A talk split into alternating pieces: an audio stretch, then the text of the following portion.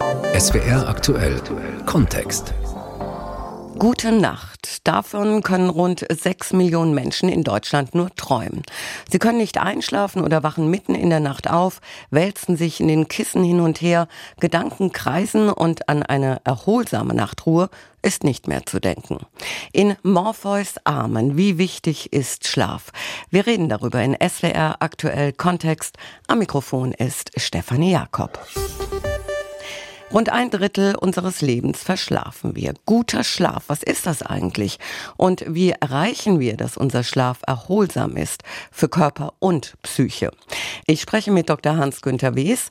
Er beschäftigt sich seit mehr als 20 Jahren klinisch und wissenschaftlich mit dem Schlaf und seinen Störungen und er ist Leiter des interdisziplinären Schlafzentrums am Pfalzklinikum Klingen-Münster. Herr Dr. Wes, Menschen schlafen, das ist ganz klar. Müssen eigentlich alle schlafen, also auch alle Tiere, selbst, äh, ich sage mal, ein Wimperntierchen oder eine Zecke, schlafen die auch? Ja, wir wissen es bei den äh, Säugetieren auf jeden Fall, dass diese schlafen, wenn auch auf unterschiedliche Art und Weise, dass die einzelnen Schlafstadien, die wir beim Menschen haben, dort anders repräsentiert sind oder mhm. auch nicht vorliegen. Bei Kleinstlebewesen ist es so, dass wir es zum Teil nicht jeweils beantworten können, aber was wir zumindest aus der Verhaltensbeobachtung heraus sehen, dass es dort Ruhephasen gibt, die möglicherweise dann auch der Regeneration dienen, so wie es eben der menschliche Schlaf oder der Schlaf bei den Säugetieren tut.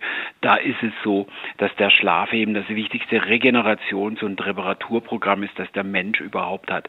In vielen Lebenslagen ist der Schlaf Schlaf die beste Medizin. Das heißt, wir müssen schlafen, um uns erholen, um uns regenerieren zu können. Ja, das unbedingt. Schlafen ist ein elementares biologisches Programm.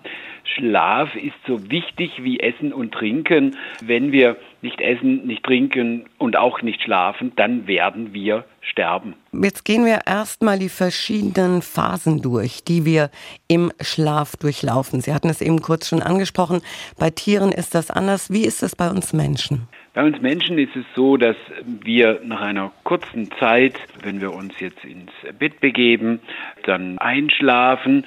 Das gelingt immer nur dann, wenn wir tatsächlich sehr unbekümmert sind, wenn wir für eine schlafförderliche Entspannung sorgen. Das heißt, das Gedankenkarussell muss stoppen. Wir müssen ein entspannendes Gefühl bekommen und bitteschön auch nicht schlafen wollen, weil wer schlafen will, Wer sich mhm. von links mhm. nach rechts wälzt und immer auf den Wecker schaut, der spannt sich an und verhindert den Schlaf. Aber wenn eben diese schlafförderliche Entspannung da ist, dann sind wir ganz kurz in einem oberflächlichen Schlafstadium. Das Stadium 1, wie wir das nennen, kommen in stabilen Schlaf, das Stadium 2 und dann haben wir Tiefschlaf. In unserem ersten Schlafzyklus ist es so, dass wir diesen Tiefschlaf in Umfang ja, von 30, 45 Minuten haben, je nach Lebensalter. Und dann schließt sich eine Traumschlafphase an, was wir auch wissenschaftlich als REM-Schlaf bezeichnen. Und dann ist ein Schlafzyklus zu Ende und beginnt wieder ein neuer Schlafzyklus, wieder mit diesem etwas stabileren Schlaf und wieder etwas Tiefschlaf und dann schon wieder auch Traumschlaf. Aber diese Schlafzyklen verändern sich. Je länger wir schlafen, umso weniger Tiefschlaf haben wir und umso mehr träumen wir, also umso mehr REM-Schlaf haben wir. Es gibt ja auch ähm, recht unterschiedliche Empfehlungen, wie viel Schlaf eigentlich nötig ist. Was sagen Sie, welche, ich, ich denke, da spielt auch das Alter eine Rolle, oder? Zum einen ist das Schlafbedürfnis altersabhängig. Neugeborene haben ein sehr hohes Schlafbedürfnis beispielsweise, was uns schon deutlich macht, dass der Schlaf sehr wichtig ist für die Reifung des Körpers und auch Reifung des Gehirns, da insbesondere der REM-Schlaf. Und je älter wir werden, umso mehr reduziert sich unser Schlafbedürfnis. Und im mittleren Lebensalter liegt das durchschnittlich dann so bei sieben Stunden. Aber ich betone mhm. das Wort durchschnittlich. Individuell haben wir da große Variationen, was uns denn die Gene an Schlaf abverlangen. Das können beim einen durchaus nur vier Stunden sein. Da wäre ein prominentes Beispiel Edison. Das können beim anderen zehn oder elf Stunden sein. Da wäre ein prominentes Beispiel Einstein. Und da sehen Sie schon, der Range ist groß. Beide haben es zu was gebracht. ähm, also die Schlafmenge kann weit variieren. Bei den meisten Menschen, bei 80 Prozent der Bundesdeutschen liegt das genetische Schlafbedürfnis zwischen sechs und acht Stunden. Herr Dr. Wies, Sie hatten es schon gesagt, wer nicht schläft, stirbt.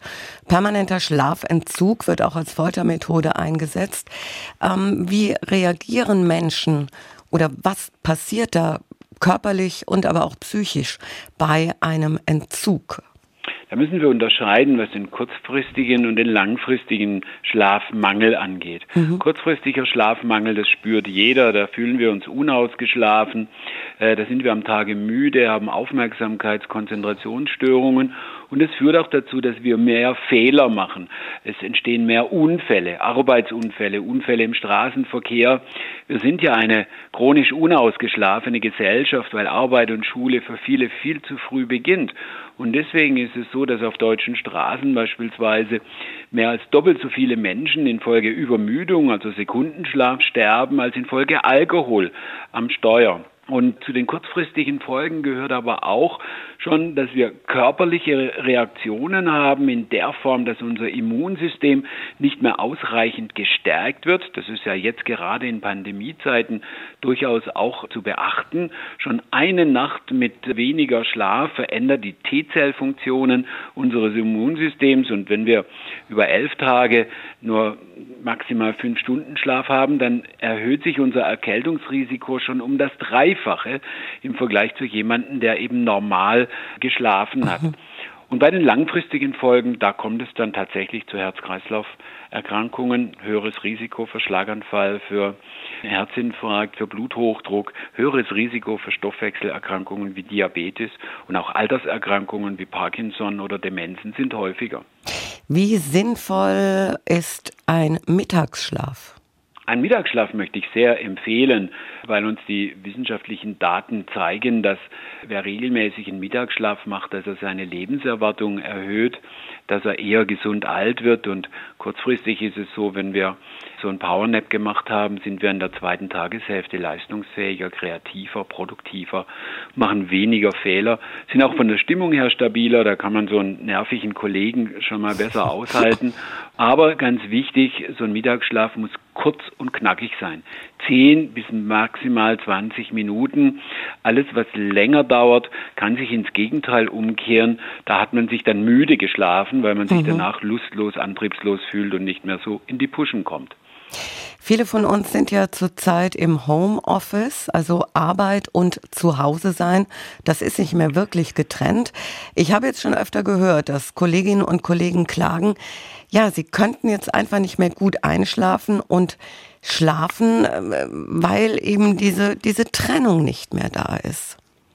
Ja, das ist tatsächlich für manche ein Problem, dass diese räumliche Trennung zwischen der Entspannung, der Freizeit, der Familie und der Arbeit nicht mehr gegeben ist und dass dann eben die Entpflichtung, das Abschalten sehr viel schwerer fällt. Und wenn wir nicht abschalten können, unsere Gedanken noch um die Arbeit kreisen, dann sind wir angespannt und Anspannung ist der Feind des Schlafes. Manche haben ja sogar ihr Arbeitszimmer, ihr Homeoffice im Schlafzimmer, weil es ansonsten in der Wohnung keinen anderen ruhigen Ort gibt. Und dann ist es natürlich ein ganz besonderes Handicap, weil man eben räumlich sich da ganz eng am Arbeitsplatz befindet findet. Man schläft sozusagen an seinem Arbeitsplatz und da ist eben ja der Schlaf oft nicht gut. Stichwort Smartphone. Ich muss zugeben, ich kenne das auch von mir. Wenn man sich eben dann auch mit dem Wecker im Handy wecken lässt, ja, dann kann das schon mal dazu verführen, dass man nachts aufwacht, irgendwie nicht mehr schlafen kann und dann eben ein bisschen ins Internet geht. Ganz schlecht, oder?